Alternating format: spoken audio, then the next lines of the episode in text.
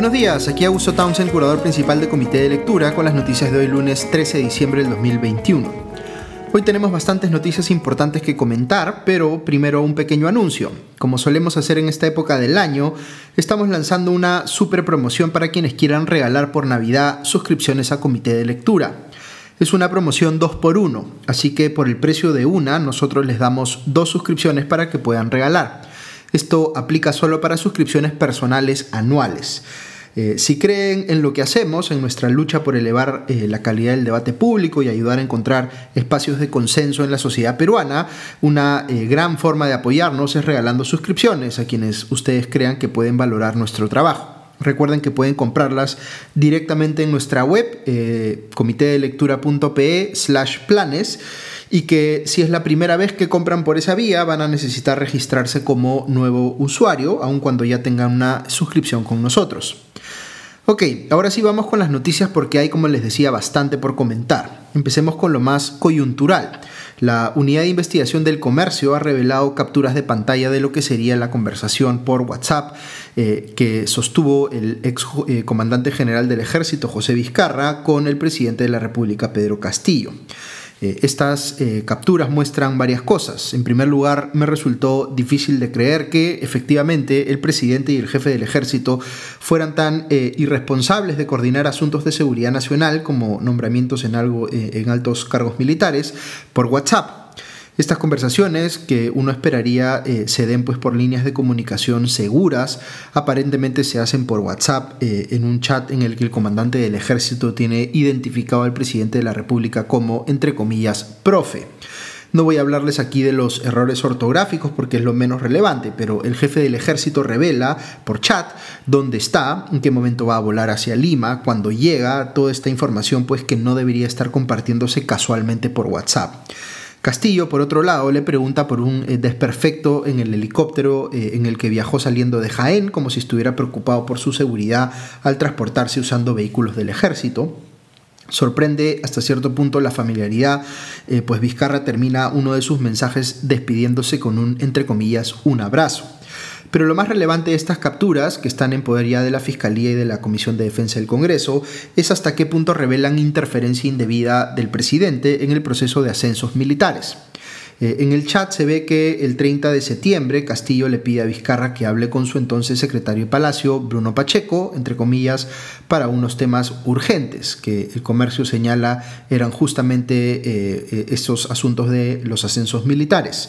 Luego, el 12 de octubre aparece ya más explícitamente en su intercambio este último tema y Castillo le reenvía el nombre de Víctor Hugo Torres Quispe, Ojo que no lo escribe directamente, sino que lo reenvía, es decir, que alguien más eh, no identificado le pasó este mensaje y él simplemente lo retransmitió. Y le pone, ahora sí, eh, él mismo, entre comillas, el mensaje de, para coronel. Hay otro mensaje bastante largo en el que Vizcarra le dice a Castillo que está tratando de ser lo más institucionalista posible en los ascensos y le pide que, entre comillas, confíe en su ejército.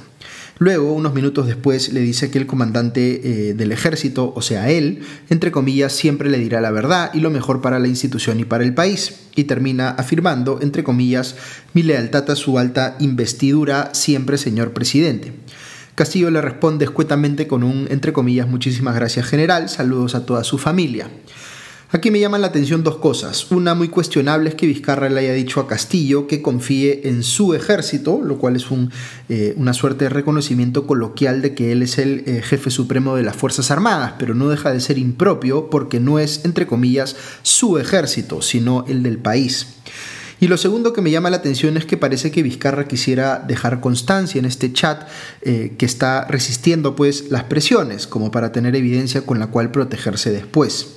En cualquier caso, de todo lo que se aprecia en la conversación, lo único que parece ser evidencia directa de interferencia del presidente en los ascensos militares es cuando habla de Víctor Hugo Torres Quispe. Aquí se tendría que analizar si este ascenso estaba dentro de las eh, normas o si Castillo le estaba pidiendo a Vizcarra ascender a coronel a alguien eh, a quien no correspondía, lo cual sí sería un intento de interferir indebidamente.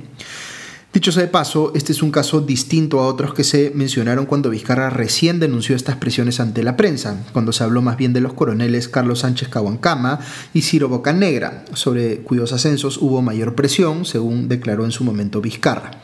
Torres Quispe es un piloto de aviación del ejército que ha eh, trasladado al presidente. El comercio también revela un chat en el que Bruno Castillo presiona al jefe de la SUNAT, eh, Luis, Enrique Vera, para que amplíe la cantidad de mercurio que puede importar la empresa eh, MQBC Corporation. Estaba exigiendo pues que la dejen pasar de importar 20 toneladas a importar 500 toneladas de mercurio.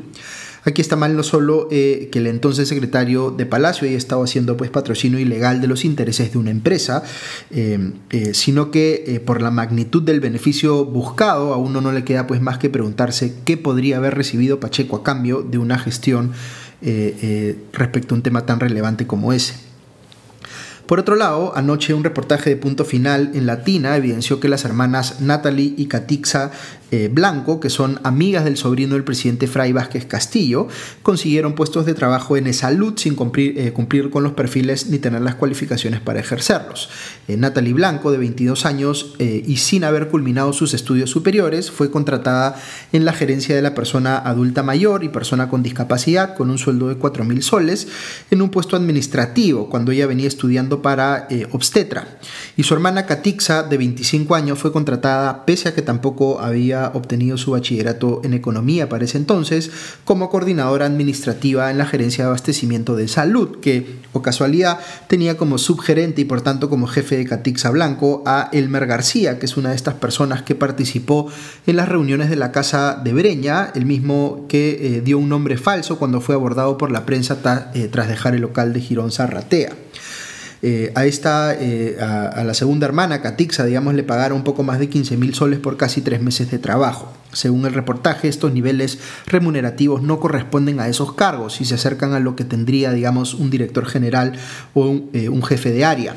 Fray Castillo reconoció para el reportaje que conoce a las hermanas Blanco de su pollería en el Callao, porque dice que son clientas suyas. Eh, pero negó que supiera su contratación en salud. Esto se ve eh, bastante sospechoso y no es por supuesto el primer caso eh, escandaloso en salud.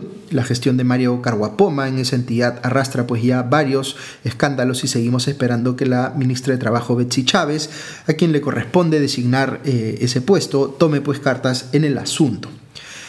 Voy a comentarles ahora sobre dos temas bien controversiales con implicancias internacionales. Uno es la realización de la llamada cumbre Runasur que impulsa el expresidente boliviano Evo Morales este 20 21 de diciembre en Cusco.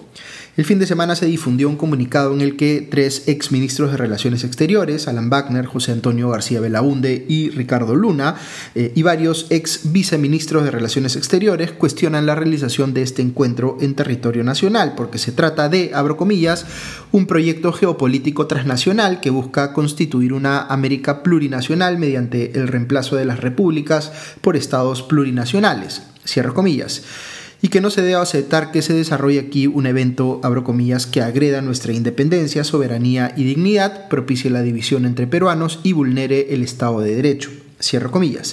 Frente a ello, la primera ministra eh, Mirta Vázquez declaró que, abro han tejido una serie de versiones absolutamente inexactas, diciendo que se está poniendo en riesgo la soberanía del país, que queremos ceder una salida soberana eh, a Bolivia, nada de eso es cierto, cierro comillas. Hubo efectivamente mucha especulación en las redes sociales sobre la supuesta intención de Pedro Castillo de darle acceso a Bolivia al, eh, Océano Pacífico a través de territorio peruano. Incluso se dijo que esto constituiría, eh, de ser el caso, traición a la patria. Detrás de este evento está también eh, en alguna capacidad Perú Libre y Vladimir Cerrón. Este último señaló en Twitter que Runasur no se ha suspendido, sino que solo está en evaluación y dijo respecto de Evo Morales que, entre comillas, el sur lo escoltará desde su ingreso.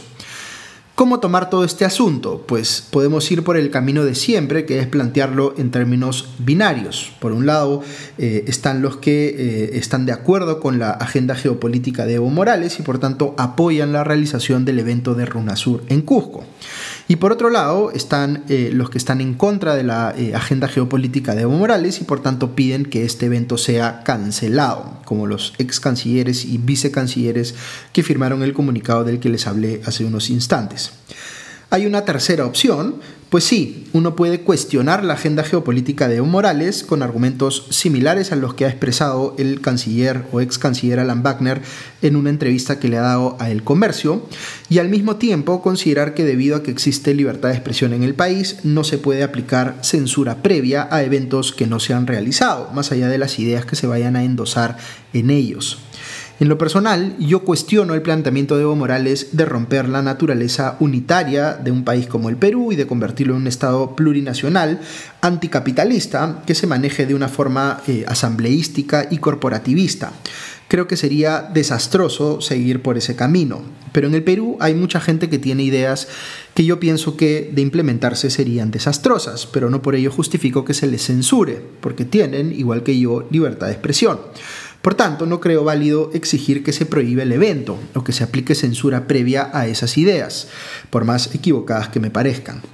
Sin embargo, sí creo que se le puede exigir a la Cancillería peruana asumir posición respecto de los objetivos de fondo que persigue una agrupación geopolítica como RUNASUR, en tanto contravengan pues nuestra constitución vigente o la integridad de nuestro territorio y de esa manera pues tomar distancia de esas eh, ideas o de esos planteamientos. Luego, el otro incidente internacional eh, que les eh, quería mencionar tiene que ver con unas declaraciones que habría dado la presidenta del Congreso, Mari Carmen Alba, en una reciente visita a España, que se hicieron conocidas a partir eh, de un informe que sacó Hildebrand en sus 13, que transcribe un audio en el que la diputada Noemí Villagrasa del PSOE, que es un partido político de izquierda español, dice aparentemente que Alba sugirió que, abro comillas, emitan un pronunciamiento señalando que el Perú ha sido capturado por el comunismo y que Pedro Castillo es un presidente que no tiene legitimidad, cierro comillas. Eh, aquí existen versiones distintas sobre lo que supuestamente habría ocurrido. Por un lado están los que dan por cierto que Alba declaró ante los parlamentarios españoles que el gobierno de Castillo es ilegítimo y que han calificado esto como parte de una estrategia para ir generando apoyo internacional a una eventual vacancia presidencial. Por otro lado, eh, Alba ha negado haber dicho lo que se le atribuye y haber pedido pues una intervención internacional en la política interna del Perú. Es difícil reconstruir lo que realmente pasó. Por un lado, el diputado español del partido izquierdista Podemos, eh, Antón Gómez Reino, eh, si bien prefirió no citar los términos exactos, declaró para TV Perú que lo que dijo Alba en la Comisión de Asuntos Exteriores del Congreso Español fue, abro comillas, realmente impactante. De ninguna manera es una buena noticia que una representante institucional vaya a otro país a criticar de forma demasiado contundente la institucionalidad y el gobierno de su propio país. Creo que es algo inaudito. En mi experiencia no es algo habitual. Cierro comillas. Eh, Alba ha señalado que estuvieron presentes funcionarios de relaciones exteriores que podrían desmentir tal aseveración. La Cancillería ya le ha pedido a la Embajada peruana en Madrid que aclare oficialmente este asunto. Ahora, que Alba haya manifestado internacionalmente sus visiones sobre el comunismo no es problemático en sí. Lo que sería problemático es que realmente haya afirmado que este gobierno es ilegítimo. Podría haber dicho que es impopular, que está haciendo un mal trabajo u otras cosas por el estilo, pero decir que es eh, ilegítimo evidenciaría que no reconoce su origen democrático en las urnas. Sin embargo, eh, es la versión de los diputados españoles contra la versión de Alba y de momento no hay pues prueba definitiva. No obstante ello, el congresista de Perú Libre, Guillermo Bermejo, ya planteó una moción de censura contra Alba. ¿Cuál es mi lectura personal sobre esto? Eh, no puedo saber a ciencia cierta lo que se dijo o no se dijo en esa reunión, pero al leer la reconstrucción de los hechos que hace, por ejemplo, eh, la República, parece que Alba sí compartió algunas apreciaciones políticas personales que ella podría haber dado como congresista a título personal, pero que quien representa al Congreso como todo en su calidad de presidenta del legislativo no debería proferir. Su cargo exige pues que sea muy medida con sus expresiones. Fíjense que este es el mismo nivel de exigencia eh, que aplicaría para el presidente de la República. Imaginen que el presidente declarara fuera del país que el Congreso es ilegítimo o algo parecido. Esto sería inadmisible. Los presidentes de los poderes del Estado tienen que estar pues sometidos a niveles de exigencia mayores respecto del cuidado que deben tener con sus declaraciones internacionales. Y no queda claro exactamente cuánta falta de cuidado ha tenido Alba en este caso, pero es más o menos evidente que la ha tenido en alguna medida. Si no, no estaríamos hablando de este incidente. Otro tema polémico antes de terminar, se ha discutido mucho en los últimos días sobre cómo el Congreso, eh, en el Congreso se han alineado los opuestos, digamos Perú Libre de un lado y Fuerza Popular y Renovación Popular del otro, para eh, dinamitar la reforma educativa, lo cual es lamentable. Sin embargo, particularmente lamentable, debo decir, es el pronunciamiento que emitió el Ministerio de Educación, que está plagado de ambigüedades. Dice que rechaza el que se entorpezcan las reformas, eh, pero a la vez señala estar preocupado por los estudiantes cuyas universidades no obtuvieron la licencia.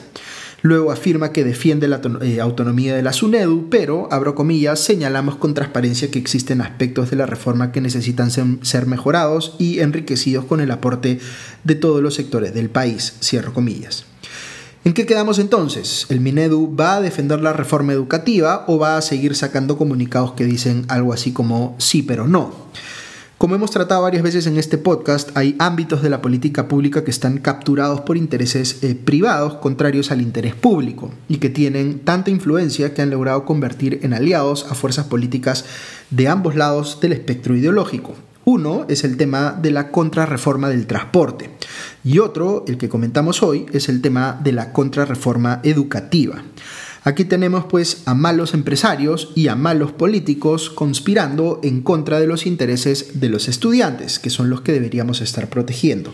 La ciudadanía organizada no puede permitir pues que esto eh, pase. Muy bien, no me he dado tiempo para entrar en los temas internacionales esta mañana, pero ya los pongo al día en el podcast de mañana. Que tengan una, eh, una buena semana y ya nos escuchamos pronto. Adiós.